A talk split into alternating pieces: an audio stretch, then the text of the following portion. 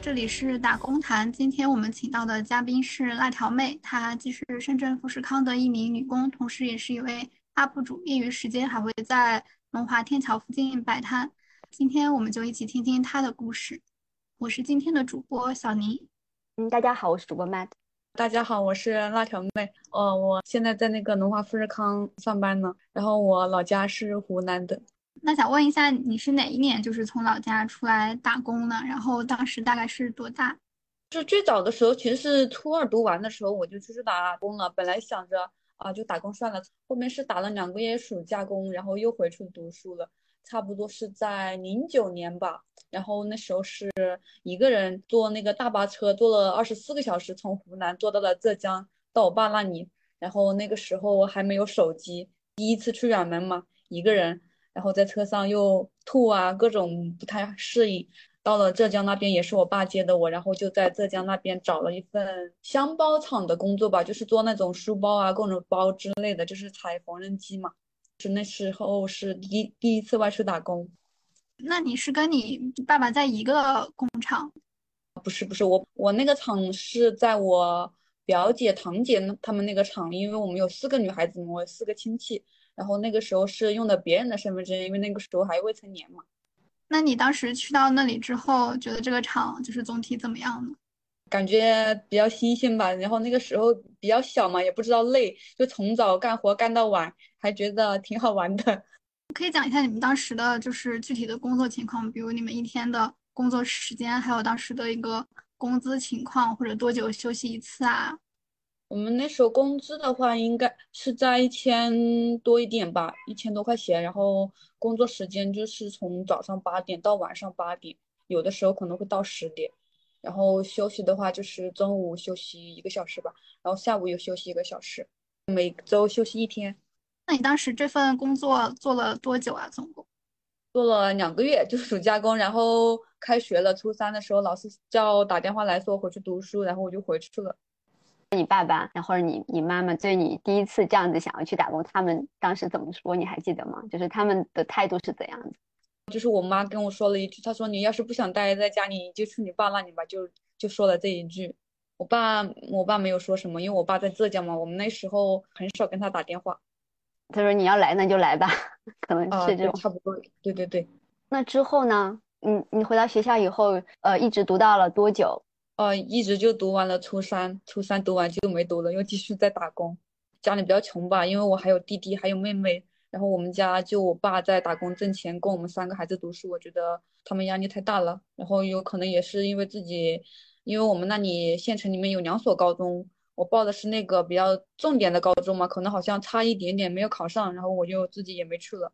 对，差点没有考上，是不是可以去另外一所学校？呃，你对另外一所是可以去的，但是我没有去，然后我就出来打工了。当时你有一种就是放弃的感觉吗？就是只去减轻家里的负担，然后把这个在上学的机会，然后留给自己的弟弟和妹妹。你有这样子的一种想法吗？当时？呃，对，差不多是这样，就是希望他们多读点书嘛，然后我自己出去打工的话，也能赚点钱给父母嘛。那那如果当时你的成绩就是？呃，达到了那所比较好的高中的分数线，你会考虑去读吗？家里的就是决策也会有变化吗？如果考上了的话，应该可能会去读吧。就是主要是觉得啊，自己哦，我报了一个重点的高中，但是我又没有考上，我再回去我感觉有点丢脸，有点丢人，所以我就不去了。哎，你中学的时候，你在你们班的学习成绩算是怎么样？就是初一、初二的时候还好吧，初三的时候可能就是。过完年买了个手机，就光顾着玩手机去了，就成绩有点下滑。呃，刚开始都是在那个班上的话，就是在前十名的，后面到初三的时候就前二十了嘛。手机是父母就是支持你去买的吗？初三过年的时候收了一些压岁钱，就自己拿压岁钱去买的。我在那个初二打暑假工的时候，我那几个表姐、堂姐他们都有手机，就我一个人没有。那你？后来就是决定不不再继续读了，然后就出去打工了吗？你第一个去的地方是哪里？是浙江吗？啊，对，还是浙江。就是再去找了找了你你爸还有你的表姐们，然后现就去了那个工厂，还是说你是找了一个什么别的不一样的？呃，换了一个工厂，换了一个工厂是在制衣厂，也是采那个缝纫机，但是他是做衣服的，也是在我爸爸厂的旁边，这个挨着我爸比较近，因为我爸的同事的老婆在那个厂里面嘛，然后就介绍到了那个厂里。那这一份工作做了多久啊？当时做了差不多一年吧。那你在这两家工厂做的时候，感觉工作压力大吗？就是觉得自己还能应付得来？工作压力还好吧，因为它是计件的，就是你呃做的多，工资就多；做的少，工资就少一点。他也没有很严格的要求你做快一点啊什么的。就是你一开始是在浙江那边，而且你你的亲戚朋友都在浙江，然后你爸爸也在浙江，那你后来为什么会选择去了深圳呢？其实我是二零一三年九月二号来的深圳。那时候是在网上，呃，别人给我介绍了个对象，然后他就在深圳嘛。他说他的朋友在这边干警察，然后让我过来，能给我安排一个什么干保安的工作。然后我就屁颠屁颠的从呃家里面那边跑过来。到了深圳之后呢，他给我介绍的那个人其实也自己也是个保安，然后介绍我干的也是保安。对，差不多就是这样子的原因，就来到了深圳。做多久呢？大概？就是九月二号来的嘛，然后又做到过年，就回去过年了，就辞职了。但是你这一次也还是没有去浙江，还是来到了深圳。对对对，第二次就是过完年还是来这边，因为毕竟跟他谈了个对象嘛。第二年就其实来深圳也是跟他在一块儿，然后就直接跟他结婚生孩子了。那个时候才二十岁不到，那个时候比较年轻嘛，也不懂事，因为先怀孕了嘛，就结婚了。那个时候也是把父母气得要死，嗯，未婚先孕嘛，说出去不太不太好听嘛，然后也没有彩礼啊、房子啊、车子啊、三金啊，就是什么都没有，通通都没有。那个时候我妈还骂我赔钱货，所以就搞得一直都心情不太好。一四年的时候就结婚啊、生娃啊，就一年多没有工作嘛，就相当于一四年你一年都没有工作，但是也是在深待在深圳是吗？呃，差不多吧。有一段时间是在我对象家，后面就跟他一块来的深圳。毕竟那个时候我自己小，根本懵懵懂懂的，什么懂都不懂，所以这段婚姻也是感觉挺挺不幸的。因为过了几年，没几年，过了两三年就离婚了嘛。好像就是两个年轻人在一起，完全什么也没有考虑，也没有考虑就是说，呃，日后可以怎么生活，然后小孩子怎么样来支撑，这种这些可能都没有经过很好的考虑，然后就结婚了。对，所以还是不不建议太早结婚，还是要等成熟一点、年纪大一点，呃，考虑的多的时候再结婚。而性格方面处得来吗？性格方面的话就还好吧。是能处得好的话，就是后来为什么要离婚呢？因为他不太顾家庭，他就是发了工资啊，都给别人啊，从来也不会给家里打钱啊什么的，还有很多乱七八糟的原因嘛。那你当时选择跟他呃离婚之后，就是对自己。后面的生活是怎么样考虑的？其实我跟他离婚是，就是一八年的时候，我们签了那个离婚协议书嘛。但是因为一直都自己在打工啊，忙自己的事情，都没有办离婚证，所以到现在都没有办那个证。所以到现在最主要的问题是那个孩子的抚养权归谁的问题，现在都还没有搞清楚。他们家有的时候也是老是说。呃，你赶紧把孩子带走啊！他们家就不想要这个孩子嘛？可能因为他孩子他父亲想要重新找对象结婚了，所以不太想要这个孩子，就想让我把他带走嘛。但是我这个结了婚又离了婚的人，我是没有家的嘛，我婆家回不去了，我娘家也回不去了，我就没有家嘛，我就想多赚点钱呀，然后买房子嘛，好好带着我那个我孩子自己生活嘛。所以之前就又摆摊啊，又进厂里面打工啊，所以比较辛苦。嗯。就是因为说说到这儿了嘛，就是看到有一个几二十八万多的还是三十八万的播放量的一个视频，就是拍你的那个生活，就你你拿那个很大的箱子，然后卖辣条，然后就搬到楼上去，就好多人都评价你那么就那么拼，一个人打三份工，然后我当时就在想说，这个这个女孩她的动力在哪里？就是她怎么会会这么拼？然后刚才听你讲，大概就是能理解，就是为什么你会对那么努力。我也是对那个视频印象特别深，因为我之前上一份工作是在那个富士康仓库里面嘛，我是二零二零年九月一号进的富士康，那是我第一次进富士康嘛。那个时候是做的那个临时工，跟我一个朋友进进去的。本来想干三个月就跑路的，因为临时工工价比较高嘛，想干完就跑路。结果一干就干到了现在两年多了。那个时候在仓库里面搬货啊、干活啊，就需要经常搬东西嘛，所以呃力气比较大。嗯，你第一次去是做的临时工，然后就是在仓库里面搬运这样子的工作。嗯，对。你当时是怎么进去的啊？因为我我印象中就是这些工厂的这种仓库一般不是都招男工吗？呃，那个时候是跟我一个朋友一起进去的，他他之前进过富士康嘛，然后就叫我一起去，因为做临时工工价比较高，然后工资可能有个五六千吧，他说工资高一点，然后我们就去找了一家中介。那个中介还叫华辉，是深圳这边比较大的一个中介嘛，我们就通过那家中介公司进的富士康，然后那个分岗位像富士康，它一般都是随机分配的嘛，然后可能我运气比较好，分到了仓库。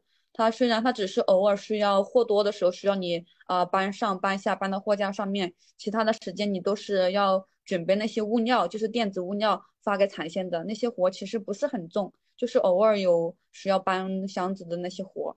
然后那个工作是还好吧，比较轻松的，比较自由，因为他可以带手机上班嘛，然后也不要女孩子上夜班，还是还挺好的。因为富士康的话，它像很多车间啊、产线啊，它都是不可以带手机的，而且也要两班倒上夜班，所以我觉得我运气还挺好的，第一次进去就分到了长白班又可以带手机的部门。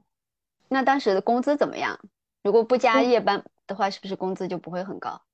对，工资不是很高。当时干临时工的时候，他是按小时算钱的嘛，呃，一天有个两百多块，一个月下来有个五千多，还挺高的。但是后面三个月到期之后，我就转正式工了嘛，正式工工资就真的非常低，因为他底薪那个时候只有两千六百五，然后他加班又挺少的，他管控加班嘛，每个月就只允许你加个哇五六十个，就不能再加了，他是有那个名额的嘛，不能再加了，所以工资比较低。我在那里干了一年，基本上每个月就只有三千二啊、三千四啊、三千六、三千八这样子，都很少很少有达到四千的时候。嗯，就是到手的工资。对对对。啊那个是嗯，二零二零年的时候，二一年就是去年，二零年的时候我是九月份进的嘛，九月份进的时候是干了临时工，干到过年的时候刚好到期了就转正了，就是。对对对，然后就二一年。嗯。对。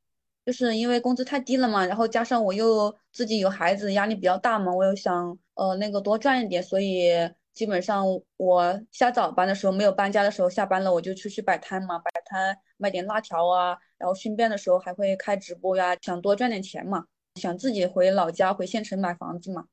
像你之前做到做到三个月的时候是必须转正的，不能选我继续做临时工这样子。那个时候好像我那里好像不可以，好像就要转正，就不能再做临时工了。相当于富士康它有这种工价上的差别的话，是鼓励大家去做临时工的意思吗？嗯，他可能不想管你那么多正式工吧，因为正式工的话，他要买社保啊、公积金啊这些。然后临时工他如果他部门不需要那么多人的话，他可以随时都把临时工给裁掉嘛。而且临时工每一次都不可以超过三个月，超过三个月的话，他就会富士康就会严重的违法了。所以他为了规避这个，那有一种可能就是，比如说你做了三个月，然后你再就不要工作了，然后你就歇着，然后过了一段时间你再去以临时工的形式进去，就还是可以的，只是不可以连续一直工作。富士康分很多事业群嘛，它有的是，就算你满了三个月，它还可以续签，续签继续干临时工，只是工价没有那么高了。就是分部门的，可能有的部门可以，有的部门不可以。然后就是如果你想呃干满三个月你辞职，然后再重新进，它是要隔一个月才能再进的，它不可以啊你辞职了马上又进来，它不能这样子，它必须要呃离职满一个月之后才可以再进。但是你当时也没有选择，比如说你离职满一个月然后再进，而是就直接。做了这个正式工，对，因为当时九月份我进的嘛，到呃到期了，都快过年了，我想着过年我要辞职的话，我还有一个月，我就去哪里找工作，又不好找工作，所以我就继续干，继续转正了。那你还有印象跟你一起进去的那一批，他们有多少是选择转正，然后多少就是直接辞职准备？很少吧，大部大部分人都辞职了，因为转正的话，正式工工资太低了。嗯，那正式工里面会。比如说男性相对要少一些嘛，因为听起来这个工资确实是较低。嗯，还挺多的吧，因为我感觉现在女孩子都挺都挺少的，大部分进厂的人都是男的比较多了。现在，女你觉得女孩嗯比较少的原因是什么呢？进厂如果说男的比较多，女的比较少的话，进厂吧比较压抑吧，又不能带手机啊，又要上夜班啊，他可能在外面的话选择会更多吧，他可以去做收银啊，或者别的文员啊、助理啊等等之类的，他都比工厂好很多。就是说，女孩子的选择要比男的要更多一些。对，听你这么说的话，嗯，我是感觉是这样的。就是你在仓库的那个工作，你你们的那个工作环境怎么样？你们一个班里面有多少个人啊？然后，呃，工作的时候的一个状态是怎么样子的呀？这些可以介绍一下吗？呃，可以啊。我们就是那个时候是八点钟上班嘛，我们呃上班的时候就集合点名，就开早开早会嘛，开完早会就。去要去拆箱子，因为那些新进来的物料你要把它拆好，然后入库。入库之后呢，你要备料啊，就是准备产线的工单，他们今天要什么料，你就要给他准备好，然后发到产线去。还有一些产线没有用完的料退回来了，你也要把它入库。差不多每个人的话管四五百个料号吧。然后我们一个班，我们就只有白班嘛，夜班只有两个男孩子上，然后不需要那么多人上夜班。我们差不多有二三十号人吧。那你觉得跟大家的相处怎么样？就是跟同事们的关系啊什么的。刚开始也就那样吧，就是大家不跟我说话，我也不跟大家说话的那种。因为我这个人比较孤僻嘛，在现实中，就是我线上跟线下是完全两个不同的人。就但是后来有没有会熟悉一些？怎样？时间久了就熟悉了，就好好很多了。因为当时当时刚进去的时候，以为自己干三个月就跑路嘛，所以干活也不怎么认真学呀，就。应付一下，对付一下，就混日子的那种。叫我干什么活，我就干什么活。就我有有个人带我的师傅嘛，他教我一些什么，我也不认真学。我想着我混混完三个月我就跑路嘛。然后你发现你要长时间做这个的时候，你你会改变吗？还是那样？没有没有，因为我是我们那个师傅带你只能带带一段时间，不可能一直就就带着你嘛。你总要自己独立嘛。然后后面是过了差不多一个多月的时候。哦，我们那个领导就跟我说，他说你要自己去管料了，管料号了。然后我当时就挺慌的，我说我什么都还不会，你就让我自己去管物料。后面的话就是，嗯，硬着头皮上嘛。等等你自己真正管物料的时候，你就会主动去学嘛。慢慢的、慢慢的就熟悉了，都会了。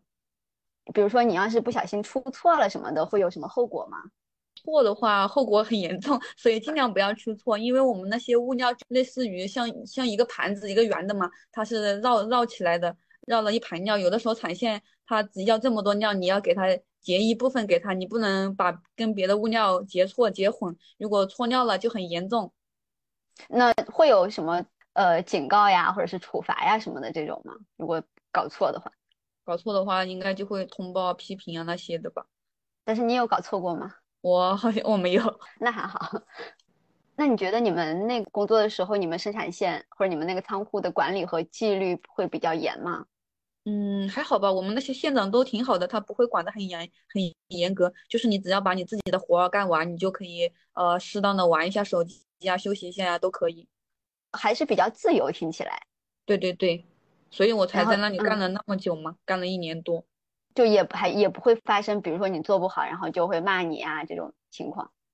对，但是你不能太那个了，不能太不负责任了。你产线需要的尿啊，你都不给他准备啊什么的，这样子就会挨骂。因为我有之前也有跟一些富士康的工工人会聊嘛，就他们觉得富士康有一个让人觉得非常难以忍受的点，就是那些产线的管理人员非常的粗暴，就是有时候会骂人。呃，对对对，我有很多同事嘛，他们也是在产线的那些，他们就说县长很屌啊，而且你要怎么样要请假呀，也不给请啊，就又喜欢骂人啊，又很凶啊。但是我我在富士康我没有遇到这样的县长，所以感觉我还是挺幸运的。因为像仓库的话，它属于周边部门嘛，它可能环境啊或者领导啊都比较好一点。像产线嘛，那些人可能也不太好管理嘛，他那些县长就比较凶喽。就比较不太呃理解那些员工喽。我觉得你说的很有道理，可能就是因为仓库里面的压力反而还没有那个生产线那么的大，所以大家都可以相对来说心态，包括管理的人的心态可能也稍微要好一点。我我想问一下，你们产线刚刚说二三十个人嘛？是这二三十个人里面，就是包括正式工和临时工是吗？哦，对对，总共。哦，那大概比例是多少呢？嗯，大概比例二比一吧，正式工会多一点吧，因为那个仓库的环境比较好，所以很多人在那里都干了很久都没有辞职嘛，都很多老员工。那你有印象待的最久的老员工已经在那里做了多久了？有六七年吧。你们一个小组里面二十多号人，作为正式工和临时工。在打交道的时候会不一样吗？按照人之常情来说吧，就是你可能更愿意跟你有可能会长久相处的人更加投入一些。但是那些你觉得啊，跟他的交集仅仅也就是三个月，然后你可能就特别的跟他去有什么交往啊这种，你觉得这种情况会在你们的那个工作关系里面也会存在吗？会吧，像他们那些干的比较久的，就那个友情比较深嘛。像我带我的那个我师傅跟另外一个。他们两个人关系就比较好，因为他们两个人都干了很多年嘛。像我们这种可能会转正，也可能会干完三个月之后就跑路的，他们就随便那交流一下，除了工作上的事情，基本上都其他的都不怎么交流。然后后面有新来的临时工，就是啊，你是临时工，我也是临时工，我们都是临时工，这样子就比较好交流了。嗯，那大家平时就比较聊得来的，会聊什么比较多呢？你 就是比较聊你工价多少啊？你在这里要长期干啊，还是要辞职啊，或者怎么样？或你家哪里的？就就最先开始就聊聊这些嘛，然后慢慢的就熟了嘛。嗯，因为你刚刚也有提到有那种正式的老员工，他已经做了好像六七年了，工资是没有太多的提升，是吗？呃，对，因为他他这个工资很难涨，基本上都不怎么涨。像我现在这个工作是需要上夜班的嘛？夜班补贴是八块，他十年前是八块，十年后还是八块，基本上就没涨过。然后工资的话，去年底薪是两千六百五，然后今年是涨了两百块，是两千八百五了底薪。因为富士康它是分等级的嘛，就是元一啊、元二啊、元三这些员工嘛。然后元三过后呢，就是开始四级了，四一、四二、四三、四四这样一直往上。像原级的话，工资都不会差很多的，就是底薪。呃，差个一两百块钱，总体的工资的话，应该也就差个呃五百块钱左右吧。那有没有就是比如说技术方面的一些省钱的渠道？比如说你要是提提高一下自己的技能，或者是你去参与什么培训啊什么的，然后你可以获得一个更好的岗位，这样子的情况。像我们这种普工的话，没有，除非你自己再去考点学历啊。考个什么大专本科什么的，可能还有可能升一下，升一下那个职位。嗯，那就是在你认识的朋友或者说工友里面，是基本上没有人可以实现这种晋升。啊，对，没有没有，所以你才选择了就是辞职了。呃，对，今年三月份辞职的。当时心里面有什么已经的那个呃叫什么目标吗？或者说有那个候选吗？因为当时我在那个摆摊嘛，还有直播啊这些，我想着我辞职了。呃，找不到工作，我就先直播啊，先卖辣条啊，这些嘛，也好歹还有收入嘛。然后我就辞职了，我就在家里面先休息，先躺了二十天。然后这二十天的话，我就基本上在家躺着，然后起来了呢，到晚上就直播一下，嗯，卖卖辣条什么的。直播了二十天，发现这个收入不太行，然后我就又去去找工作，我就开始有点着急了。是又进了另一个厂，对吧？啊，对对对，那个时候我本来想去干中介的，干中介就是给富士康招人嘛。但是我那时候去华辉面试了，然后好像是没有通过吧，他就说你回去等通知。但是我 以我的经验来看，我觉得让你回去等通知，基本上就是没有戏了。那你有印象他面试的时候问了哪些问题吗？之前干过些什么呀？然后他说我们这份工作压力比较大，抗压能力行不行啊之类的嘛。我之前去就是龙华天桥那边，好像有非常非常多家中介啊，对。然后我当时看他们摆出来的那些招聘信息啊什么的，就是也都大同小异。我感觉我很难去判断，就是那么多家 中介之间有啥区别。其实大概都差不多吧，有的可中介他可能就更坑一些，他住宿费啊、水电费啊，呃乱扣啊，然后进场的话那些工价呀，他也有一些什么纯工价呀，还有补差价的啊，同工同酬的呀，这些呃乱七八糟的很多。对，就感觉里面门道还挺多的。然后我当时记得也不光是就是招富士康的，还有蛮多厂的，也有一些惠州的厂，还有什么比亚迪，就是各种。电子厂好像都有，但是我感觉呃，中介招聘的人里面，就是还是以 小小姐姐偏多。望过去都是女生这样子。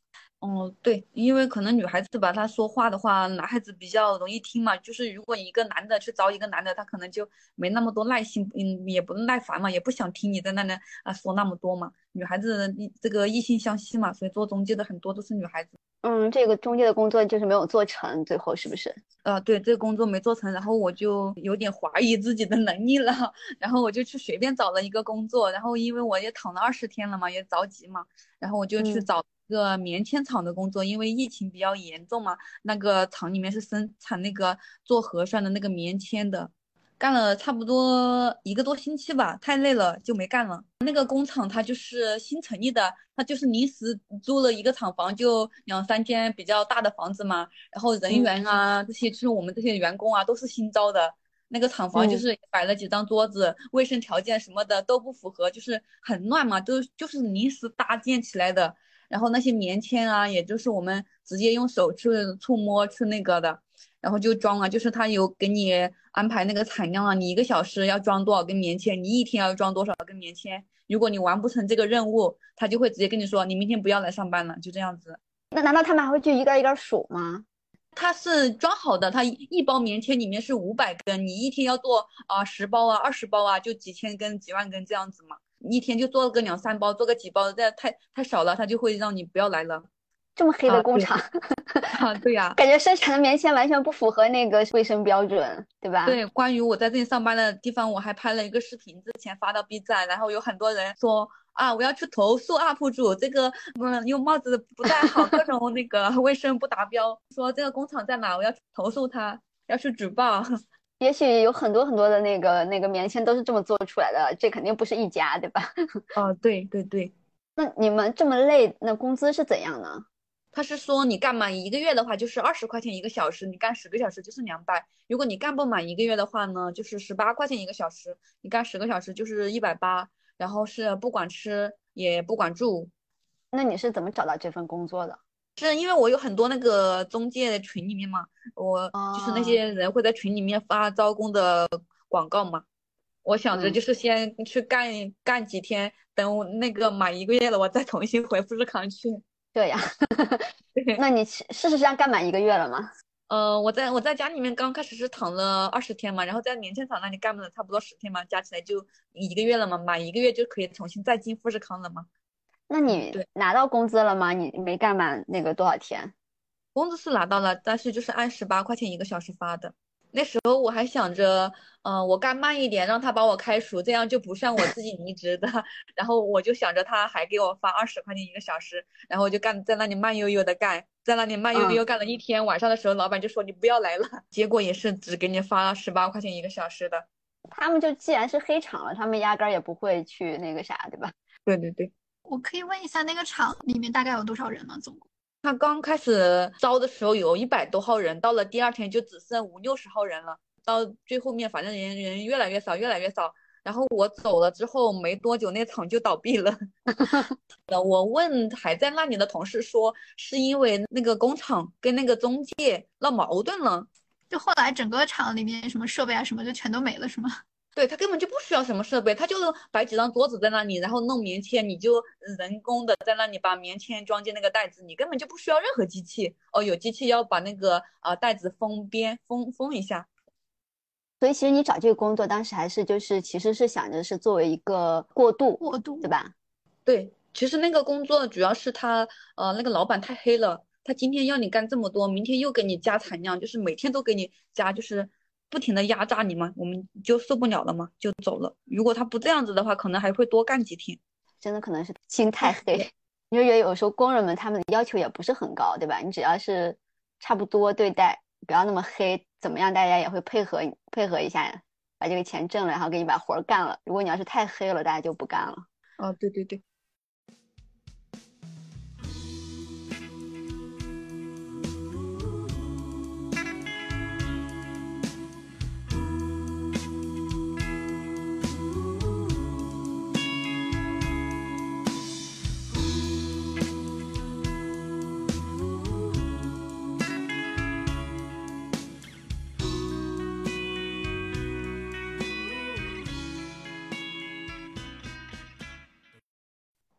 这个过渡完了，你还是回富士康。可是你之前不是说你想本来是想要找一个比富士康更好的一个工作吗？我其实回回富士康，我也是去回富士康干人资的，因为富士康就我现在这个事业群，他那个人资也是招人，也是招我们这种招聘文员。就是我进来之后也是去办公室里面，呃，打电话呀，就招人啊这些。我是进来也是做的，也是相当于中介嘛，只不过是正规的工厂里面的人资中介。哦，这样子就是相当于你进了富士康，做了你你本来想要目标中想要做的工作。啊，对对对。那我想问一下，这个人资的招聘流程跟你之前就是进仓库那一次有什么区别吗？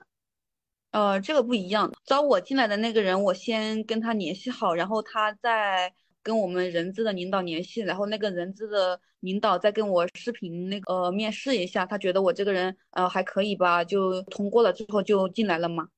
那你还记得就是面试的时候他有问你哪些问题吗？他就问你以前有没有做过相关的工作啊，呃，干过些什么呀这些之类的。我就说我以前也干过嘛，以前也干过两个月的中介嘛，有一点点的经验嘛，然后就进来了。那人资方面的待遇大概是怎么样的？那跟普工的待遇是一模一样的，就是底薪。加上你加班的费用，它比普工的话就多了一个你招人的提成。我们招一个人是干满一个星期是五十块钱提成，这个提成是真的有点低。就是你每招一个新工人，你可以拿到五十块钱。对他干满一个星期你才能拿到，他如果干了两三天跑路了，你就没有什么都没有。哦，这样子，你这个工作和你之前做那个中介有什么区别吗？这个就是范围小一点，那个中介就是给整个富士康所有事业群都可以招人，这个人资不一样，他就只给我这个事业群招门招人，就是我那个人资他是 A C K N 的嘛，我们就只能给 A C K N 这个事业群，他不能给其他事业群招人，也不招临时工，他就范围缩小了很多，就招人更困难了。哦，明白。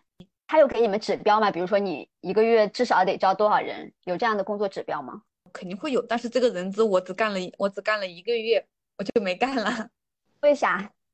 呃，因为那个人资那个组他也是新成立起来的，他很多他都没有什么资源，他就给我们呃让我们自己去上那个 boss 啊，或者呃智联招聘啊，自己去上面招人，但是他又没有给我们很多资源嘛，对，他就让我们自己找，但是上面的话，你给那些求职者发信息啊，他根本就不回的，你给一百个人发信息，可能就一个人给你回信息了，所以招人很很困难。那你这个月有有成功招聘到人吗？那那有招招了，应该有十几个吧。然后有些跑路了，有的他面试他来都不来。你你跟他说好了，你明天过来，他他都不来了。那最后有几个就是真的成功进场了？也有十个左右吧。有两个干了三天就跑路了。后面那个提成是拿了两百块钱，因为后面刚好我就嗯没在那里待着了。算了，四个人，四个人头。对对对，是吧？对。其实你刚才提到，就说你你刚进这个部门的时候，这个部门也是才成立不久，是吧？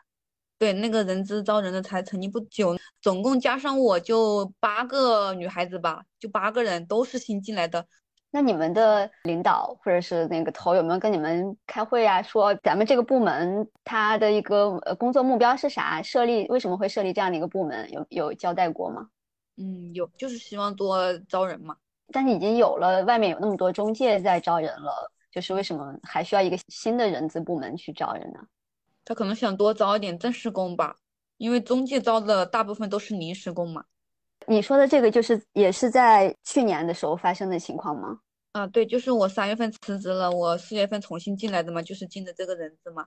我是四月十十二号进来的，然后我到五月十七号我就被调到了我现在的这个岗位，就是 COC 嘛，测试部门的这个这这里。就是因为你招人招不到人，你就去打螺丝吧，就这个意思。我先被调走之后不久，又有两个我人资的同事被调过来了，然后再过不久，那个就已经解散了。我 相当于他们是一个很失败的尝试，是吧？对 对对。其实 你刚才有提到，就是他这个部门刚刚设立，为了招更多的正式工，但是没有给大家任何的资源。你们当时想的这个资源，希望公司可以提供什么样的资源？我们希望就可以做一下那些短视频啊，可以直播啊，但是他公司没有没有账号给我们用嘛，因为他职业群的那个公司名字被不知道被别人给注册了，所以他不能再注册了，也不能开直播，也不能招人啊，这样子就只给我们弄了一个 boss，让我们去上面招。但是 boss 上面的人那些求职者根本就不回信息，因为他们不回信息，你就没有任何办法，你也不能打电话。嗯，是是，你们也没有别的渠道了，对吧？我看以前那个好多好多那个富士康的招工都是有什么微信公众号。然后有这种中介的好多各种公众号啊什么的，但是你们也没有办法用，是吧？还有抖音这些都没法弄。呃，抖音他让我们自己去发视频，让我们自己去抖音上招人，但是我们抖音那个流量也有限嘛。对对对，是。对，但是公众号你没有办法用啊，你又他又没有让我们去外面做地推，没有去外面推销，然后就整天待在办公室里面。嗯，我听了就感觉还挺讽刺的，有些有感觉像富士康是想要。想要回收收回来一点点自己招工的这种这这种权利，然后现在发现收不回来了，可能。我我想问一下，你那一个月是成功招了四个吗？最后算是这个业绩在你们几个人中排名算是是大概是怎样的？应该算一般吧。之前还有两个，本来也是，但是他们干了三天就跑路了，所以那个钱也没有拿到。他们但凡多干几天，我就能多拿一百块了。但是你们也没办法，比如说去跟更高的这种管理谈，比如说你可不可以给我一个怎样的一个待遇，让我去跟这个工人谈，他进来正式工，如果他干满多少多少，就会有一些鼓励这种。我们本来就是有奖励的，就是你干满三个月啊，呃，干嘛一个月有有奖励的。但是他们很多人都是自己不愿意干嘛，因为他可能分到的岗位不太好啊，又或者是哦分到产线那个县长很屌啊，老是喜欢骂人啊，他们就待不下去了嘛。然后可能有的是太无聊了嘛？怎么样的就不想干了？奖励还是有的，主要是他们自己不想干了，觉得累啊，或者无聊或者怎么样的就想跑路喽。那像这种以正式工身份应聘进去的，他们短时间跑路会对他们再次进富士康有影响？如果他正常辞职的话，还是隔一个月可以再进；如果他是自离的，就需要等三个月开才可以再进。还有一些事业群就是自离拉黑的，就是你如果不辞职，你要。自己自离的话，就永远不能再进富士康了。他是把你拉黑，拉进黑名单。哎，那这些自离的工人们，他们的工资还能拿到吗？嗯，工资能拿到。富士康这点还挺好的，就是他不会呃拖欠谁的工资。但是临时工就不知道了，临时工可能有的会被那个中介坑掉嘛。但是其实富士康都会发，就是你干了一天活，肯定会有你一天的工钱，是吧？啊，对对对。你做了这个中介有什么不一样的体会吗？因为你原来是作为工人，而且是被找中介然后去找工作的这样一个人，变变换了这个身份，然后你有什么样不一样的感受吗？感觉招人的话工资会高一点吧，就是比那个当工人好一点。就是你招人就有提成嘛，啊但是你们也没有加班工资了，是吗？加班工资是有的，你加班两个小时还是有两个小时的加班工资的。那什么样的情况需要加班呢？哦，我们天天都加班，加班才有工资嘛。他只要没有让你管控，让你下早班，你天天都加，就自愿加班嘛。你想加你就加。那他跟你说，就是给你调岗的时候，你是怎么考虑的？我就想，哎，去干一下试试吧，不行的话再辞职吧。他是直接告诉你说，你就要转到这个产线上，是吗？啊，对对对。你有跟他去沟通吗？就比如说，我想去之前的，比如说仓管。嗯，没有，因为我之前的仓库跟我现在的这个不是同一个事业群，之前那个是 CNSBG，然后现在是在 ACK 嘛，就是两个不同的事业群，就相当于两个不同的公司，就不能调过去。你当时在进这个公司的时候，你是签的是关于一个人资的岗位的合同啊，对吧？不是不是，我们签的是那个产线的合同，就是相当于我们是从产线抽调过来的。可以问问一下，他这个这份合同是跟你签了多久吗？不太记得了，那个合同都没给我，我我手上合同都合同都没给你。对，那你第一次进的时候有合同吗？有，第一次进的时候好像是有的。第一次我进的是派遣工嘛，派遣工的合同，后面转正了是有一份电子的电子的单的那个正式合同。现在这一份你是没有见到合同？对，就签的时候签完，签完就收上去了，都都没有发一份给我。那你换了那个工作是怎么样子的呢？就我现在这个工作啊，嗯。嗯，现在这个工作其实特别的轻松。我干这么久以来最轻松的工作就是上班就坐在那里测试。我我那个工位是测试手机摄像头的，就把它放进那个机器里，然后按一下开关，它测试好了的，你就把它拿出来就可以了。就就主要是看一下它是良品还是不良品，就可以了，特别简单，又不费脑子，就跟个机器一样，天天在那干活。然后那个机器测的也不是很快，有的机器就会测的比较快，测的快的你可能一天要测个一千多个啊，慢的话你慢的机器你一天测试测个两三百个就差不多了。然后就是它不能带手机进去，这个是我干这么多工作以来第一次不让带手机上班的。然后他要上夜班，一个月倒一次班，啊，一个月倒一就是从白班倒一次夜班，然后再倒回来这样子。对对对，那你能习惯吗？习惯吧，因为我之前干保安也是要倒班的，那个是半个月倒一次呢。这是你第一次在产线上面工作吗？呃，我那里 cos 也不算是产线，它也是属于周边部门吧。就是机器不是像流水线那样很快的，不是流水线，它也是比较轻松，管理也比较松的那种。然后我们那些线长也还挺好的，也不会怎么骂你啊、屌你啊这些。你们这个班组有多少人呀？一共有三四十号人吧，但是有白班跟夜班两个班。像你这种正式工居多吗？还是？呃，对，正式工居多。对，那你们一个班的三四十号人全都是干同样的一个工作吗？没有，它有分好几个区，它有的是功能测试区，还有外观区。呃，外观区就是检测那个摄像头的外观，就是用眼睛去大概看一下。那这几个不同的检测，相对来说最复杂的是哪哪个流程？都都很简单，都没有太多技术含量，是吗？啊，对。哎，那像。进这个厂区需要穿那个无尘服这些吗？嗯，要穿工衣，但是不是无尘服，就是普通的一件呃上衣，那个静电衣，防静电的。那因为这个你们不能带手机嘛？那大家平时可以聊天吗？呃，聊天可以聊，就是你在等那个机器检测完，那个那个时候应该很无聊啊，感觉。对它工位不一样，测的工序也不一样嘛。有的时候测什么近焦啊、远焦的，乱七八糟的。那测的快的就十几秒啊、几秒一个的都有，有些三四秒就测一个，那种很快就很累。然后有慢的就一分多钟、一分半钟测一个，那种等待的时间你就很无聊。但是呃，你可以跟旁边的人聊聊天的话，时间会过得快一点。但像我的话，我一般不怎么跟别人聊天，我就有时候就坐在那里发呆。有的时候我 上上夜班的时候，就会偷偷的搞一本书在底。在那个桌子底下看，上夜班的时候会这样，上白班因为夜班管得严，呃，管得比较松，是吧？没没啥人看着你。对，偷偷摸摸的看，不让现场发现就可以了。会看什么类型、哪些方面的书呢？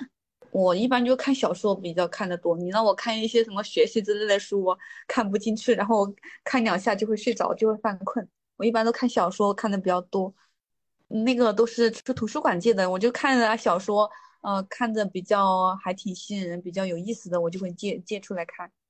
是厂里的图书馆吗？之前是在那个龙华图书馆借的，后面这一次是在我们厂里的图书馆借的。那个厂里的图书馆离我上班那里很近，也挺方便的。但是他一次只能借两本书。是你只能把书借出来读，还是也可以在那里读呀？哦，都可以，你可以在那里读，也可以借出来，但是只能正式工借，临时工好像不能借。正式工要凭厂牌就可以借两本书，然后一个月之内还就可以了。大家都怎么知道那个图书馆的存在呢？就有有宣传吗？像最近这几年的话，可能大家做核酸吧，因为那个做核酸的地方跟那个图书馆挨在一起的，你做完核酸出来就能看到那个图书馆。它富士康里面有很多设施设备，足球场啊、游泳池啊，还有一些乒乓球场啊、图书馆这些医务室啊、警务室啊都有，所以大家都知道里面。有一些啥，然后问同事啊也能知道。那你有比较喜欢的，就是作品作家有哪些可以讲一讲吗？以前干保安的时候无聊嘛，也会借书来看。那个时候就看红影的书看的比较多嘛，还有看一些张爱玲的呀。然后最近在富士康看那个看的是中国好小说吧。你有在阅读某一些小说的过程中？比如说自己有得到某种安慰啊，或者说获得一些得到一些共鸣啊，这种感觉有吧？以以前看小说看过那些什么孤儿院祭祀啊，就感觉那些以前的人嘛，上一辈的人吃不饱啊，穿不暖啊，就感觉我们自己待，嗯，虽然生活压力大了一点吧，但是吃啊、喝啊、穿啊这些都不愁啊，感觉也挺知足的了吧。所以我说，我觉得富士康。有一个图书馆也还挺好的，给大家在精神上放空一下。嗯，对。但确实，大部分人都可能没有什么时间和精力去图书馆了。对，下班了就看手机啊、打游戏啊比较多。富士康的这个图书馆的建设，包括它的那些工会啊什么的，其实都是在一零年的时候，那会儿有好多好多的连环跳嘛，就富士康的工人就是自杀这种，然后他们就开始去比较关注工人在工厂里面的这种生活，尽量的增加一些，就是不管是娱乐也罢，还是关怀也关怀也罢，嗯，就是到了你们。你是二零年左右去富士康的，就是你会觉得你们算是一个新一代了吗？就是那些已经跟你们没有什么关系了吗？还是觉得对对对，差不多，已经跟那个之前那个连环跳的富士康已经没有关系了？啊，对对对，已经都是多少年前的事了。富士康给员工们提供的所有的这些场所或者说服务，大家用的最广泛的是什么？你知道吗？足球场吧，篮篮球场吧，打篮球的比较多吧。嗯，那你有听说过就是那个富士康的工会吗？工会听说过，但是了解的很少。就是你们会在什么样的场景下听到工会？就是发东西的时候，国庆节发礼品啊，春节发大礼包啊，就工会发的嘛。因为那些礼品上面都印了富士康工会。但是大家知道工会是做什么的吗？就是。可能就是给富士康这些工人服务的吧，就是你有呃什么事儿啊，可以跟工会说嘛，也可以去投诉啊，什么乱七八糟的这些吧。投诉什么的有有用吗？好像感觉没多大用，投诉过一次吧。哎，你有投诉过？对，你投诉什么事情？有一次在食堂吃饭，那个菜里面有一条蚯蚓。啊，天哪！我感觉要是一什么菜青虫我还能接受，一个蚯蚓。对呀，还好是一只是一只完整的蚯蚓，万一只剩半截了，你会更恶心的。我记得那个好像还拍了视频，是不是？啊，对，在抖音上有拍过一个视频。然后你投诉是怎么投诉的？我就打电话给富士康工会，我说这个食堂的菜太不卫生了，里面都吃出了一条蚯蚓。然后他们怎么回应？他们也没怎么回应，啥也没说，就说去处理一下，沟通一下，让他们整改一下就没了。但是你有看到整改的什么效果吗？什么都没有变，但最起码就是还是大家还是会去找一找工会的，是吧？觉得可能还会有用。对对对，就刚刚说到食堂嘛，想问一下，你觉得富士康整体这个食堂的质量还有它的呃定价是怎样？我感觉这个食堂有的饭菜倒是挺还可以吧，挺好吃的，就是太贵了，贵就不说了，打的还特别少，根本就不够吃。跟外面的话，应该都价格都差不多，并不比外面便宜，然后分量还挺少的。价格的话，像你打一个荤菜的话，基本上就是十块钱起步，十块呀，十二块啊，十五块。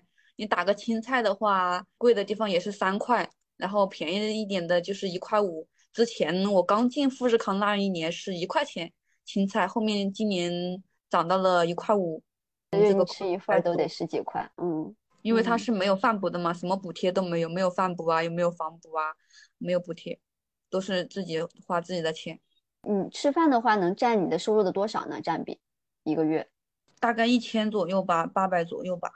就一个月一千八百，然后收入的话就是四四五千，四千多，四千一二，四千这样，四千五这样子差不多。那就可以占到五分之一左右了，光是在富士康吃饭。嗯，对。确实还挺挺贵的。我之前有访问过一个郑州富士康的一个工人，他就说，虽然工价挺高的，但是吃的东西太贵了。对，啊，你说的那个，比如说一个月八百这种，是吃一顿饭，还是说一个月吃三餐？吃一两顿吧。像早餐的话，我们一般都呃在外面随便买一点吃啊。像我自己的话，我就买那个燕麦片，早上用开水泡泡泡一下，就当早餐了。然后中午跟晚上基本上就在富士康吃两顿主餐这样子。嗯，对。那呃，疫情对富士康的生产有什么影响吗？嗯，我们部门没有，别的部门我就不知道了。但我记得好像你租房的那里是不是被封控过？呃，对，我这里被封过。那你那个时候不能去上班的话，就是他会扣掉相应的工资吗？嗯，不会，他有底薪，就是你要拿那个被封的证明啊，还有解封证明啊这些啊去交提交资料就可以了。哦，总体评价一下富士康的话，你会怎么去评价？嗯，我觉得它还算比较正规的嘛，因为它也是呃很很大的一个厂嘛，然后发工资啊这些都挺及时的，不会拖欠工资啊，就是有保障一点。除了那些工资低一点，像我们这些正式工工资低一点，然后那个食堂的饭菜比较贵一点，其他的都还挺好的。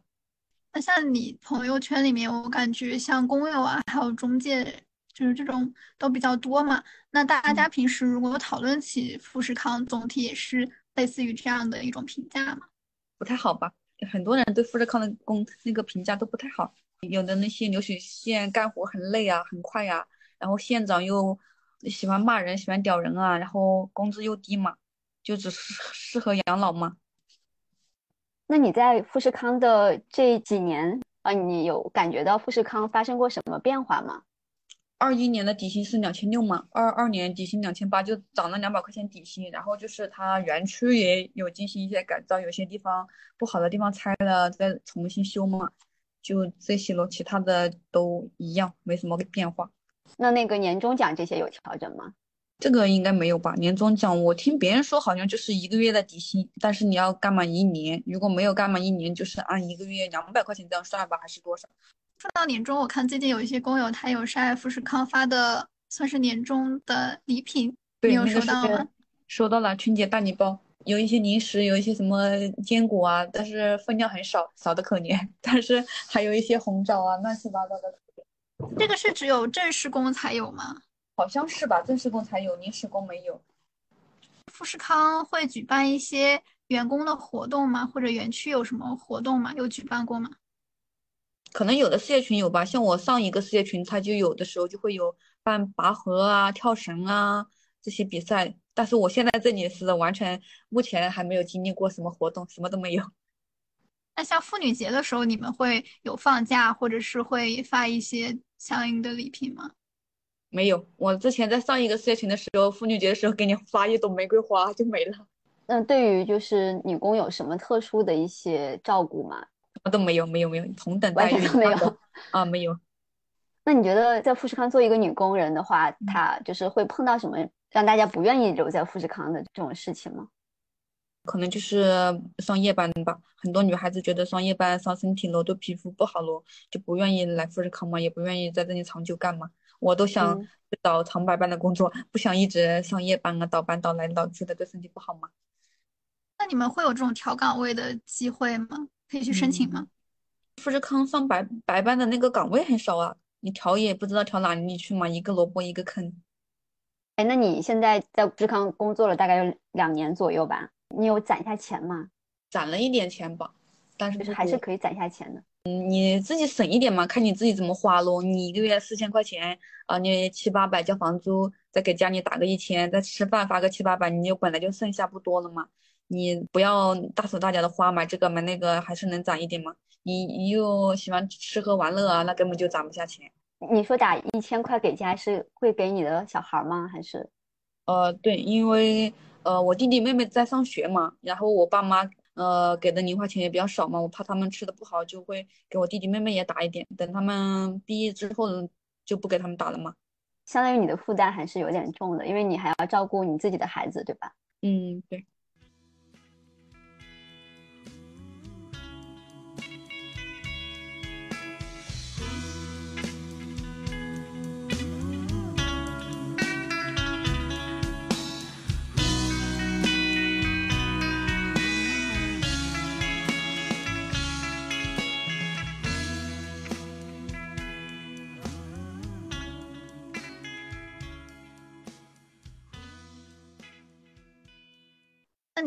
什么时候开始就是做嗯摆摊卖辣条的这个生意？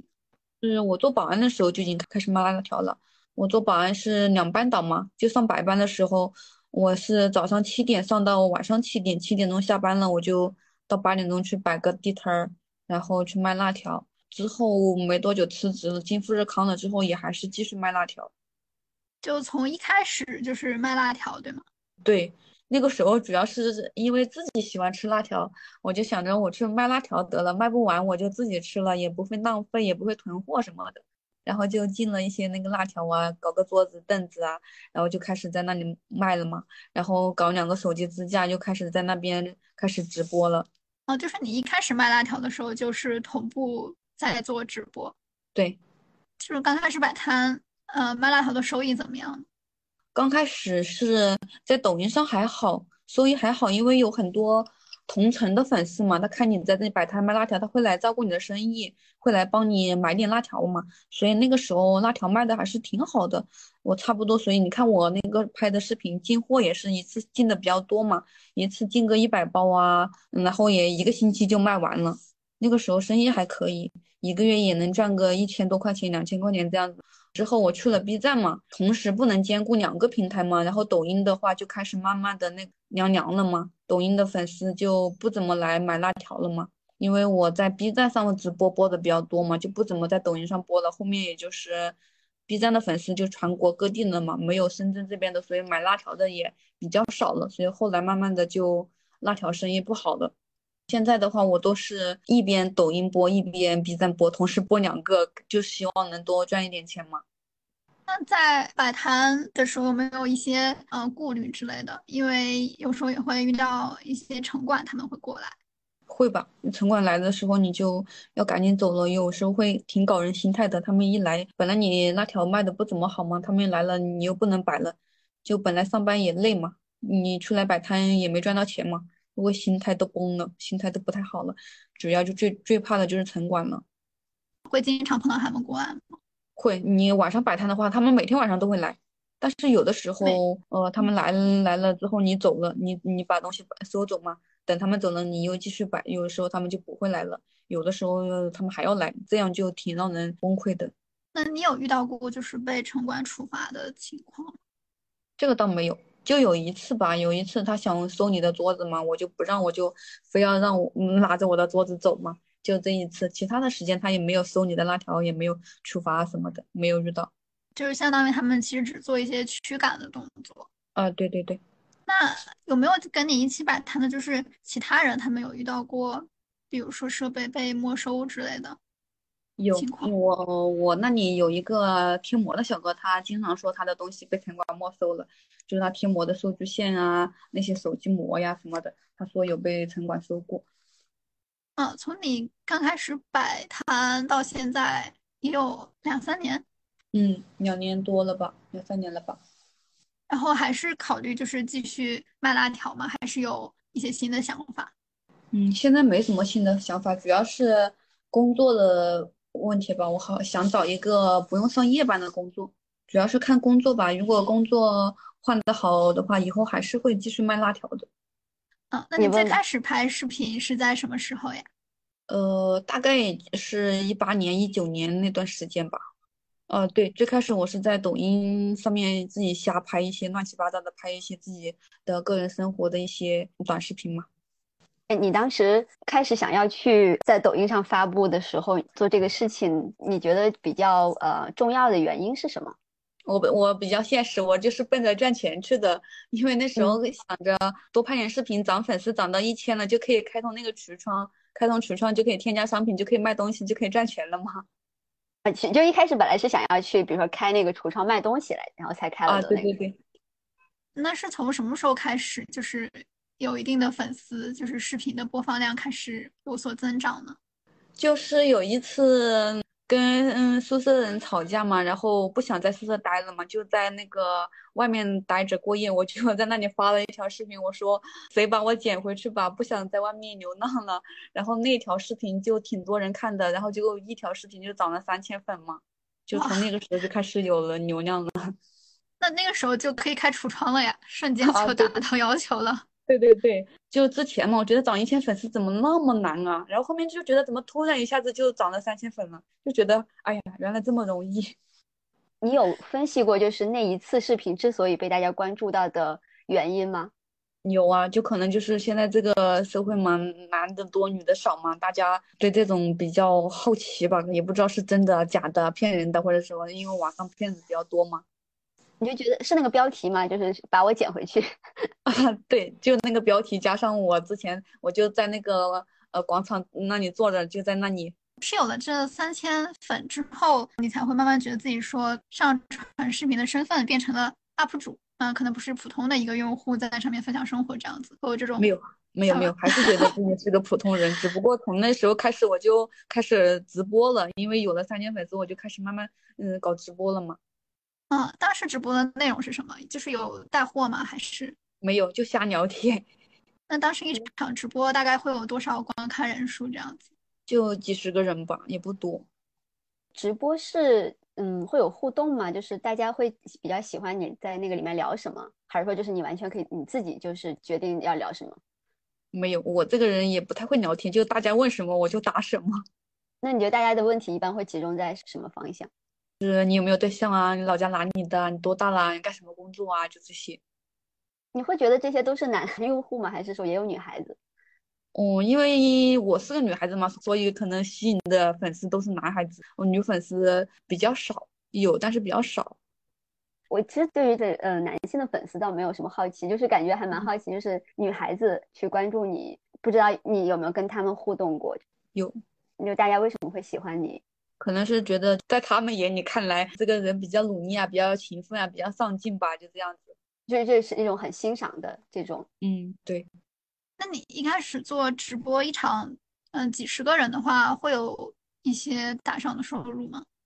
嗯，会有吧。做有的时候多的时候，可能有个一百多块；少的时候，呃，十几块呀，几块钱，十一二十块钱都有的嘛。嗯，后来是什么时候，就是在 B 站也开了账号呢？是二一年，二一年六月份的时候，那个时候我还在一边摆地摊一边直播，那时候就有一个人找我。他可能是看了我抖音的视频，看了我直播，他加了我的微信，他说，呃，可不可以采访你？说要给我拍视频嘛。然后当时我也不知道他是谁，也不知道他有什么目的，他就说记录一下，我就随口答应了。后面他就挑了一个时间过来拍我，就是那一天嘛。听我下早班嘛，我五点钟就下班了，然后他在那个呃一个十字路口等我。然后我看到他了，穿了个大裤衩子，穿穿了个花花衬衫，有点微胖嘛。然后他就一路跟着我到我取快递的那里，我就取了我那些快递，就是辣条嘛，好几箱。然后他就一直在拍，然后拍我搬辣条上楼的视频嘛，很有意思。就是他一见面就给了我五十块钱，说是给我的报酬。之后呢，他是发到了 B 站，那个时候我还不知道他。呃，在 B 站上是个大主播嘛，有几十万粉丝，我还不知道。后面是我的一个微信朋友，他说，他说我上热门了，我还一脸那个一脸懵逼，莫名其妙的。然后他就把那个视频发给我看了，我才知道他拍我的那个人把我的视频发到了 B 站上面嘛。哦，那你当时登上去发现，就是你去看这个视频，发现他已经热门了，有很多的评论啊、弹幕啊，你你是什么感受呢？我感觉这些人还挺善良的。说的都是不错的，还有一条就是到你家里面，你跟他讲了一些你以前的经历，是不是？嗯，对他问我一些关于工作啊、婚姻啊这些的看法吧。另外一条是在外面拍的，关于被骗的那些事儿，总共有四条。那那个大火的是哪一条呢？就是第一条吧，第一条呃搬辣条上楼的那一条，我刚刚看了一下，好像播放量有八十多万了吧。这个是这个视频火了之后，然后你就想说，那我也到 B 站自己开设一个账号，是这样？啊，对，我就是那视频火了之后，我就来 B 站注册了一个账号，刚好他又呃帮我涨了两三千粉丝吧，所以我我还挺感谢他的。你觉得为什么那个视频会火呢？可能大家觉得啊，这个女孩子呃挺努力的吧，搬那么重的东西上楼，大家也可能会有疑问吧，为什么穿了个旗袍搬货？是，它是有一种反差，你知道吗？就是那么瘦弱，又穿一个旗袍，看着非常文静的一个一个小女孩，然后搬了那么大箱东西，而且上那么长的楼梯。呃，对，因为我们之前我那时候我还在仓库上班，我们呃对穿着没有要求嘛，因为我们外面要穿一件长的工衣静电衣嘛，里面你可以穿裙子啊，穿短裤，穿什么呃都可以嘛，我们没有要求，所以那天我也想着他过来要拍视频，我穿好。好看一点吧，我就把我那件旗袍给穿上了，确实很好看。所以我觉得，对对对，这个也是一个原因。而且这条视频就是他把这个穿旗袍的照片也设成了视频的封面嘛，这个可能也是一个原因。还有一个原因就是这条视频的标题它起的。呃也比较好，比较吸引人。叫富士康里的深圳女孩，下班之后只想搞钱，再苦 再累也不怕，就是 很好的总结了一下这个 视频的主题吧。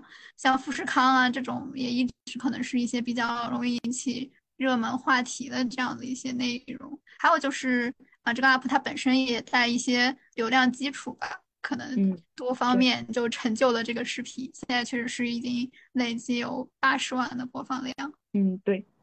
那你有呃拍视频方面有自己有什么嗯规划，或者说给自己自己计划说要多久发一条这样子？没有，我我一点的规划都没有，就是啊想拍什么就去拍，想嗯不想拍就很久都不更新。然后主要是我这个人脑子里面也没什么东西吧，我也不知道怎么去拍视频啊，该去整些什么内容，说些什么话，我也不太那个，所以我就更新的比较少。对。其实抖音跟 B 站两个平台还是挺不一样的，所以你在发的内容上也会有一些不一样的考虑吗？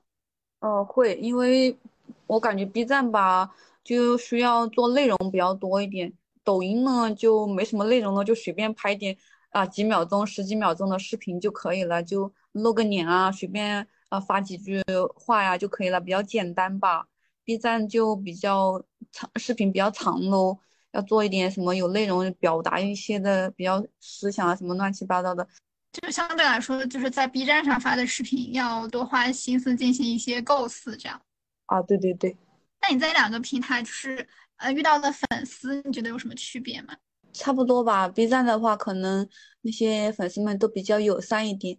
那你在抖音上有遇到一些有遇到哪些就是说不太友善的评论？嗯，就可能大家觉得你是骗子啊，呃，干的不是打螺丝的活呀，天天在这里骗人打螺丝啊，骗人进厂啊这些。那你遇到这些评论的时候会回复吗？会删除吗？就是会做一些处理吗？不会，你们爱怎么评论就怎么评论，除非特别过分的我会删掉，一般的话我都不会删。这两个平台的收益差别大吗？我拍的视频几乎是没有收益的。我我赚钱的主要就是靠直播的礼物，但是我最近直播的也比较少，然后收益的也比较少，几几乎就是没有什么收入了。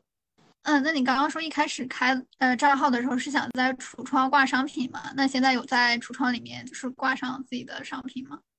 在抖音上有挂一些纸巾啊、辣条啊这些小东西，但是买的人很少，很少。嗯，那你跟粉丝之间有没有一些印象比较？深刻的事情，或者你有没有印象比较深刻的粉丝？嗯，有吧。像我之前在抖音的话，拍过一个视频，好，那条视频不知道有没有被我删掉，没有看。就是我那个时候还没有电动车，我拍了一条视频，我什么时候能把这个单车换换成电动车？然后后面有个粉丝，他就把他同事走了留下的那个电动车给他的，他就不要，就直接送给我了，就是我骑的那一辆。你就人拍的视频就是那一辆电动车小刀的，虽然破破旧旧的，但是也被我骑了一年多了，挺好的。中间那个电池不行了，然后我又换了一个电池。哇，那这个粉丝还挺好的。对啊，人挺好的，他把电动车骑过来送给我之后就走了。像你直播还有摆摊，一般都是在晚上嘛？会有一些安全方面的担忧吗？嗯嗯，没有，我完全不担忧。嗯，安全的问题，因为我觉得深圳这个地方还是挺安全的。但是我之前看你直播的时候，感觉偶尔会有一些一些人来到摊位上，会对你的好奇更多，就是大过于说他有什么购物的需求啊之类的。对，你在直播，他会好奇你有多少粉丝啊，有多少人在看你啊，就好奇这些。会有一些那种，比如说他喝了酒，酒后过来。可能会有一些不太友善的举动，会有一些这样的人吗？有遇到过？有遇到过喝酒的吧，但是很少。就总体呃体就是摆摊跟直播过程中，还是没有遇到比较危险的情况。嗯，对，没有。那你刚刚有提到说你在线下是比较社恐的，觉得这个对你摆摊有影响吗？摆摊这个没影响，因为那些都是陌生人，都是来嗯。那个买辣条的嘛，如果他们来跟我聊天啊，啊要看手机啊这些，我就比较社恐了。那有粉丝会给你发私信啊，或者评论说他想来跟你啊来聊天啊之类的，会有这种本地的粉丝吗？呃，会有会有，然后我一般都是拒绝的。我说你要是买辣条就可以过来，你要不买辣条你就别过来了，我也没有时间陪你聊天。就还是想说跟他们保持一个距离。啊，对对对。应该会有工友会刷到你的视频吧？平时，呃，我会有同事会在抖音刷到视频。对，那他们会比如说过来跟你打招呼啊，会有人过来找你吗？或者在路上跟你打招呼，会遇到这种情况？啊，会，经常会遇到。那那你不说你有点社恐吗？遇到这种情况会？对啊，遇到这种有的时候是在路上碰到嘛，就匆匆忙忙打两声招呼，就赶紧走走掉，就比较害怕，比较不好意思嘛。那你在厂区拍的话，一般也是用手机拍吧？你你拿起来拍的时候，会不会有一些人就是注意到你的镜头啊之类的？会吧，所以尽量挑没有人的时候。啊，那你有关注到一些也是在厂区里面做 UP 主的人吗？嗯，B 站上会有吧，会看过别人拍视频，但是，呃，有有给别人发私信，别人不回，所以也就没有再去联系，没有再去看了。哦，你给他发私信是想说一起拍视频吗？还是？啊，对对对对，那个时候还在人资干活，那个时候就主要是想联系一下，然后一起拍视频，一起招人，一起赚钱嘛。然后没回，然后后面也就没有去弄了，因为我也那时候过后也没有在人资待了嘛。那你在直播的时候，比如说你有哪些是呃相对来说比较喜欢聊的话题，哪些是你不太想去聊的话题？嗯，关于家庭吧，我就讨厌聊这个了，就关于孩子啊、婚姻啊、对象啊这些，我比较反感。就我可以问一下，就是你为什么会反感这些呢？因为因为自己的不幸就不怎么想去聊吧，因为每次聊就会感到难过啊、伤心啊，然后就会想哭啊。估计以后都不知道还会不会再结婚，应该不会了吧。你觉得之前有一次这样的经历，已经不想要再有第二次，而且也不愿意去谈论它了。呃，对，不想再生孩子了，主要是因为觉得，嗯，可能没什么能力吧，条件不怎么好吧。你生了孩子，你又不能陪伴他，又不能教育他，就感觉对孩子亏欠很多嘛。那当时就是就诊采访你的时候，因为你们会聊到这一部分嘛，你们当时是怎么沟通？你是怎么同意的？因为也不是经常说嘛，就采访一次说一次就，呃，可以了，所以就同意了嘛。因为他拍你之前还会给你发五十块钱啊，就是作为报酬嘛。那你有没有会觉得说，其实也需要一点点倾诉？我记得你最早提到，就是说你感觉就是，如果我们这种农来自呃农村的女孩子，要是结了婚又离了婚的话，就就无家可归了。相当于就是你可能对你的家人也没有办法倾诉你遇到的各种困难和委屈，然后有这样子一种就别人访谈你的这种，反而你可以有一个机会去倾诉他。啊，对对对，是，嗯，但是你却不想要跟你的就是这些粉丝们再去倾诉，哦，就是偶尔说说就可以，就是啊，天天说了说的话就嗯不太好了，偶尔聊一聊还是可以，嗯，是是，我可以理解，嗯。我那会儿也看过你一个，就是你有谈到，就是说你们又说我努力，又说我躺平，什么？难道我要是没有进步的话，就是摆烂吗？这么一个那个视频，然后你还就是用了素颜 出镜，你就讲了很多自己的那还有一些经历啊，包括你自己对于人们给你的评价的一些回应，还有你自己的想法，那个我就看的还挺感动的。就是为什么你会选择就是素颜，然后来面对大家？还有就是当时是面对了什么样的评论，或者是怎那些东西，或者你的感受，然后你去拍这样子一个视频，然后跟大家去诉说。可能是因为嗯上一条或者什么样的视频，大家要求太高了嘛，就是让你赶紧努力啊，或者怎么样的，我就觉得有点累嘛，我就想诉说一下。呃，素颜的话就是就想把自己最真实的那一面呈给呈现给大家嘛。然后大家的回馈是，就是让你有什么意外，或者说有什么收获的地方吗？我看了一下，就是嗯，别人都说做自己就好了嘛，没有必要去在乎别人的眼光、别人的看法什么这些之类的嘛，就说的比较多。对，其实还是一种比较积极的，就是还挺鼓励人的。嗯，对。经过了这一次，然后你你是可以就是更加坚定自己了吗？其实我还是没变，我一直都是原来的我，那个我，我一直都是在呃努力的赚钱，只不过有的时候可能呃偷下懒啊，不想努力啦。然后大家都说，嗯，选择比努力更重要嘛，你要选择的方向对了才行嘛。但是嗯，可能我自己也不太没有想象，没有大家想象中的那么努力吧。我一直就是上上班啊，摆摆摊啊，直播一下呀，也没有想着去啊提升学历啊。啊，学多学点什么东西啊，也没有那些，所以没有很努力，但是也没有在摆烂嘛，没有不工作啊，或者什么样子这些。其实我感觉你当时说就是关于这个努力的事情，还有就是问说，那我在原地我没有进步，然后为什么就是摆烂？而且为什么在工厂选择在工厂里面打工，在你们看来就是摆烂了呢？我觉得人们所说的努力到底是什么样子的东西？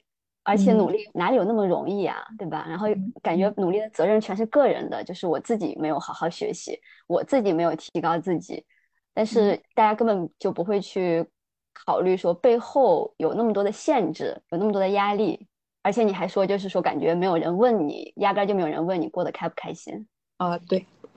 那你现在对于就是就是在工厂里的工作，你的态度依然是这样子吗？就是觉得也一个人也可以完全可以选择在工厂里面一直工作下去，而且也不觉得在工厂里面工作就是什么摆烂呀，什么不上进啊什么。嗯，对，我觉得一个人平平凡凡、普普通通的过一完一辈子就可以了。对啊，而且你也根本就不是不努力啊。只是人们对于努力的定义是不一样的，对吧？然后你你已经在那么 那么认真的生活了，嗯。刚刚麦特也提到倾诉那些嘛，就想问一下，就是这些年有交到相对比较好的朋友比较少吧？现实中的就比较少。你自己会期待在生活中有一个好的朋友吗？肯定会想有啊，而且希望是女孩子吧。但是就没有没有碰到吗？哦，有有，现在厂里面有一个玩的比较好的女孩子。就可以说说心里话呀，是吧？啊，对对。你觉得就是在厂里面认识一个好朋友是靠什么？是两个人的那种相处的缘分吗？还是说要两刚好你们就就很能相处的来？还是要相处的来吧。然后还就还有就是日日久见人心嘛。之前我跟另外一个女孩子也玩的挺好。其实我们是有三个女孩子的，我们三个人都玩的还好吧。但是那个女孩子就真的是，呃，当着我们。其中的一个人的面说一套，当着另一个人的面又说一套，然后她还借了我现在这个玩的好的钱，然后跑路了，借了他两万五，然后人跑路了，现在也没有还钱。在外面就是千万不要给认识刚不久的人借钱，哪怕你们两个人玩的再好，也要那个三思。你在深圳毕竟也待了挺多年了嘛，你怎么看这座城市呢？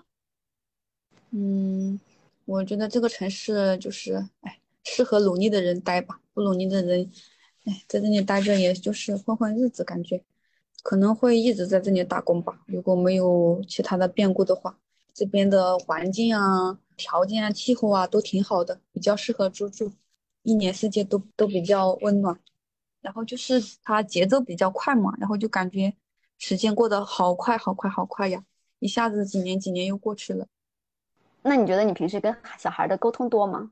沟通不是很多，因为他在家里面网络也不太好，每次打视频他又比较爱玩游戏，根本就没有认真在听你说话，网络又比较卡，就比沟通比较少，就主要是回去看他的时候就多陪他玩一下，带一下他。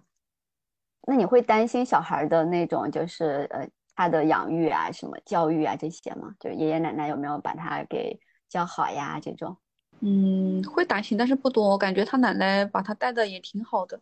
就主要是有的时候可能脾气大了一点吧，然后比较爱玩手机游戏啊这些，其他的都还挺好的。那你之前说提到想攒钱买房吗？是想在哪里买？嗯，是想在我自己老家买。你说那个存钱回县城买房，然后你对你将来的在县城的生活的憧憬是怎么样子的？嗯，有能力的话自己呃开一个小店了，或者不行就自己。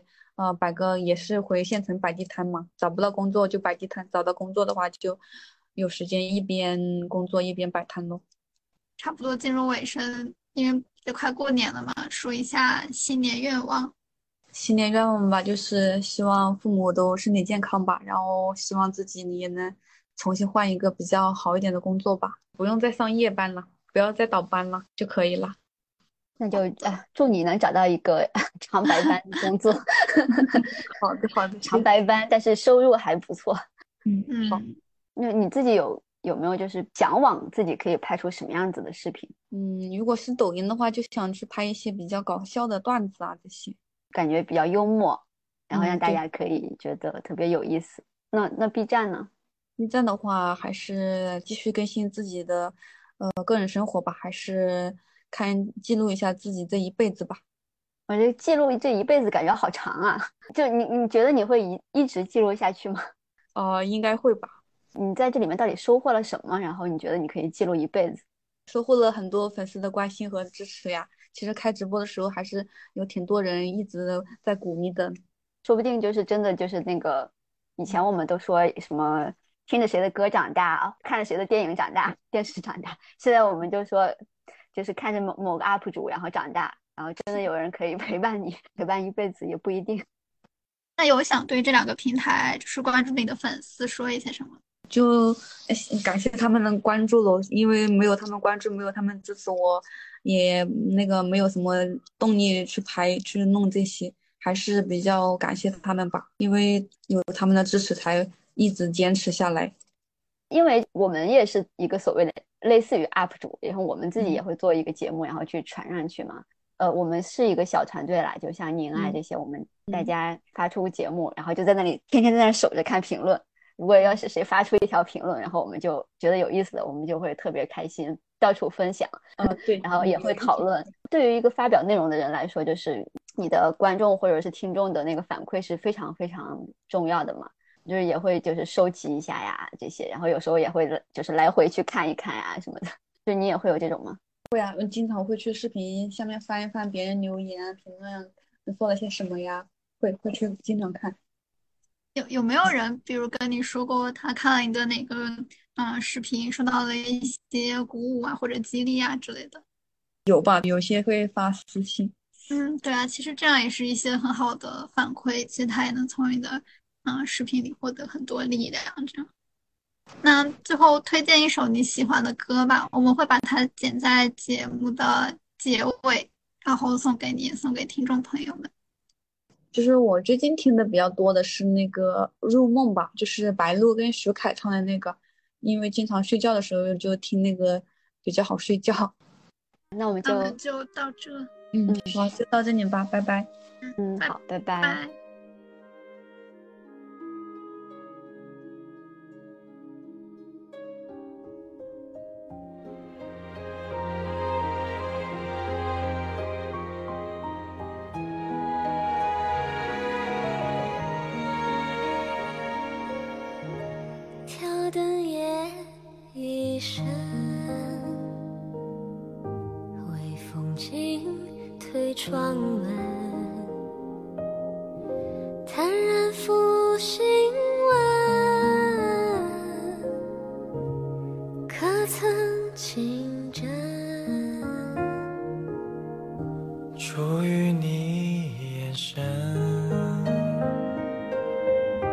在我心里扎根。